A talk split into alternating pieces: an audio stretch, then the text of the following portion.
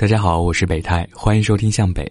如果你想分享故事，或者让北太为你读文章，可以加我的微信个人号北太六六六六，北太的全拼加四个六，等你哦。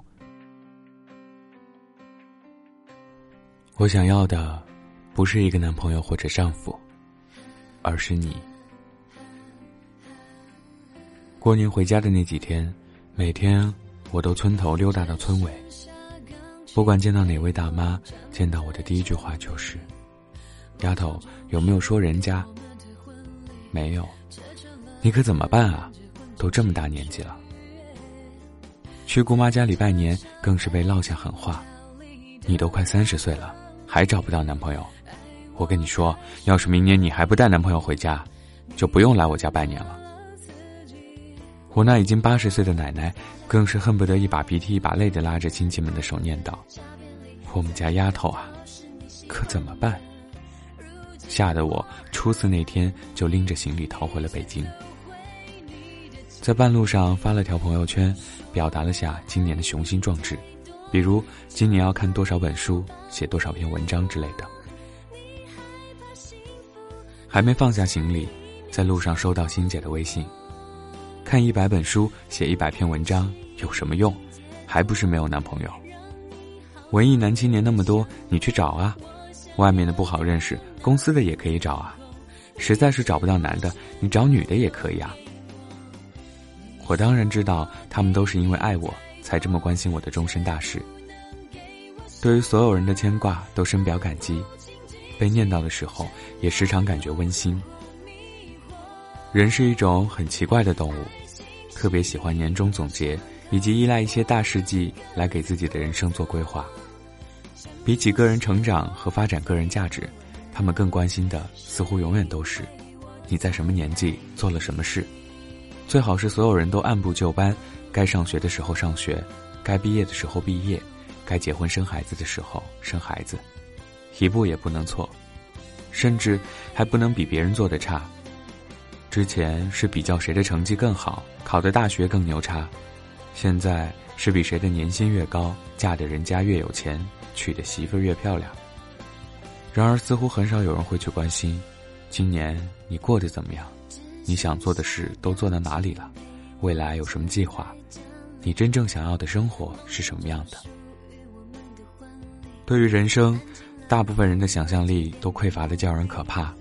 似乎结婚生孩子，有一份靠谱的工作，就已经完成了一个人的全部意义。也似乎在旁人的眼中，只有完成这些，你才是那个懂事靠谱的好孩子。至于你的感情和婚姻里是如何千疮百孔，也从来没有人会在意。我周围所有的朋友们似乎都比我还着急，大概都觉得我日子过得糊里糊涂，出门会迷路。去哪儿转一圈都会丢东西，十分不靠谱，万分不着调。有个人照顾我会比较好，都觉得一个人在外面无依无靠的，找个人会更好。好像所有人都认为，你生活中所有复杂恼人的问题，都可以用找一个男朋友这样的方式简单粗暴的解决。难道我不想恋爱吗？其实明明是想的，而且。说实话，非常想。难道不想结婚吗？我从来都不是一个坚定不移的不婚主义者，亦从来都觉得婚姻和家庭是能够给人生带来绝大的温暖和爱意的一件事。只是，我始终觉得，谈恋爱、结婚这种事，从来都不是你认识一个人，觉得双方条件不错，看上去还凑合，还行吧，就这样，就能够欢欢喜喜的去约会、吃饭、看电影、接吻、上床。然后找个日子就把证给领了，这样一个简单、敷衍、潦草、漫不经心的必备流程。昨天一心发的文章提到电影《成为简·奥斯汀》，我和一心一样，都是简·奥斯汀的忠实读者。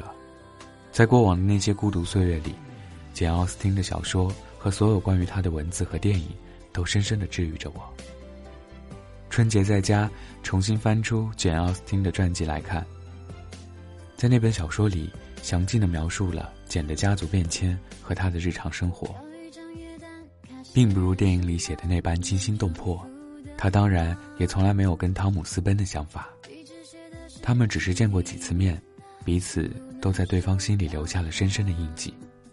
后来，他按照家里的需要娶了有钱人家的女儿，而他选择独自一生，给后世的读者留下来六本经典著作。简的一生都依靠着兄弟们的资助生活，过得贫寒又窘迫，还时时受到嫂子的责难。他原本是有机会结婚的，曾经有条件尚可的青年跟他求婚，但依旧被他拒绝了。书里的一段文字叫人记忆深刻，在他和汤姆·勒弗洛伊的关系中，他并不是想找一个丈夫，他想要他本人，其他人。像他嫂子玛丽这样的人，认为只要有个老公就行，其他没什么大不了的。简不能强迫自己结婚，但他决定在自己的小说家之路上坚定前行。这是他能做的。在简生活的那个年代，女性大都没有财产继承权，几乎完全依靠男人生存。做出这样的决定，拒绝一个年薪优渥的男青年的求婚，选择与贫寒和周遭人的非议度过一生，比如今的我们要更加艰难。既然简都可以用巨大的勇气去抵抗有关不想要的婚姻，宁愿忍受贫穷，去抓住渺茫的希望，用手中的笔去养活自己。我们这些根本不愁生存的职业女性，又有什么理由去因为生活所迫和社会压力？嫁给一段其实你根本不期待的婚姻呢？前段时间参加一个女性职业规划的聚会，我的朋友张超在现场说了一段话，给我带来极大的震撼。为什么中国女性容易不快乐？因为我们总是活在别人给我们设定的很多框架里，我们永远都在拿着社会的标准跟自己对比，不断的谴责自己，认为自己不够漂亮，不够苗条，工作不够有能力。不够温柔贤惠，不够善解人意。可是实际上呢，这种框架不仅仅是对于女性的限制，还是对于人的限制。为什么我们不可以坦然的承认自己的价值，去追求自己理想的生活，而不是仅仅是满足周围人对你的期待呢？在过去的二十几年里，谈过三三两两的恋爱，跟不同的男孩子接触过，喜欢过别人，也被人喜欢过。很多人都跟我说过类似这样的话。那个谁谁谁条件挺好的，你还有什么不满意的呢？很多时候我都在想，什么叫做条件挺好的呢？在大部分人的眼中，所谓的条件好，大概指的是对方家境尚可，工作尚可，嫁给他能够保证未来生活踏实安稳。用他们的话来说，至少不需要那么辛苦。不止一次的。我反复审视过自己的恋爱动机，从什么时候开始，我们的爱情和婚姻中变得越来越势利和投机呢？如果一个女孩子企图依靠婚姻来改变自己的生活水平，满足自己的物质需求，那么她牺牲的也许是一生的爱和自由。把从此不需要那么辛苦这样一件重要的事情托付给一个陌生人，全然没有自己努力拼搏得来的一切。更有安全感。我们选择一个人，难道不是因为这个人有能力给你带来幸福，而你同样有能力给他带来快乐？你们的结合对彼此而言，都会让对方在岁月和时光的陪伴中变成越来越好的人吗？我所期待的爱情和婚姻，从来都不是凭借这些当做跳板，用自己所谓的婚姻市场的价值去换取下半辈子的小康生活。也不是找一个老实本分的人，用对方的沉默和无趣，换来下半辈子的安稳顺遂。我想要的那个人，必须是那个人，那个当简·奥斯汀认识汤姆·勒弗洛伊的时候就很确定的一件事：他想要的，是他本人，而不是一个丈夫。生命的本质都是孤独的，有男朋友或者丈夫，并不能将我们从这种孤独中解救出来。可是，如果你有幸能够得到一个真心相爱的人，也许才能够感受到踏实的爱与陪伴。对于一个有能力养活自己，并且并不企图靠婚姻完成社会阶层流动的现代女性，也许我们能够保留住内心的那一点初心，去等候那个让你可以确定你想要的，是他本人的那个人，而不需迫于生活压力和周遭人的非议，潦草的进入一段并不能带来爱和感动的关系。我想要的，从来都不是一个男朋友或者丈夫，而是你，那个可以跟我说很久的话不会腻的你，那个只是静静在一起待着就会感觉很开心的你，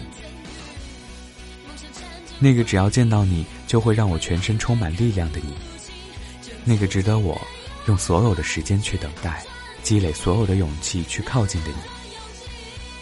我不知道你何时会出现。我也不知道，你是不是会和我有同样的期待和向往。我不知道我们能否有机会遇见，我也不知道此生我有没有运气去拥有一段，只因为爱和自由在一起的爱情。但我十分确信的一点是，也许我足够幼稚，也许我足够任性。无论这世事如何变迁，无论生活是多么琐碎和庸扰。无论普世价值观里认为女人的正义使命是趁早结婚生孩子照顾家庭，我也依然坚信，深沉隽永的爱，启程于年少，永不跌落的灵魂，会选择自由与爱，宁愿嫁给孤独与岁月，而不是嫁给婚姻。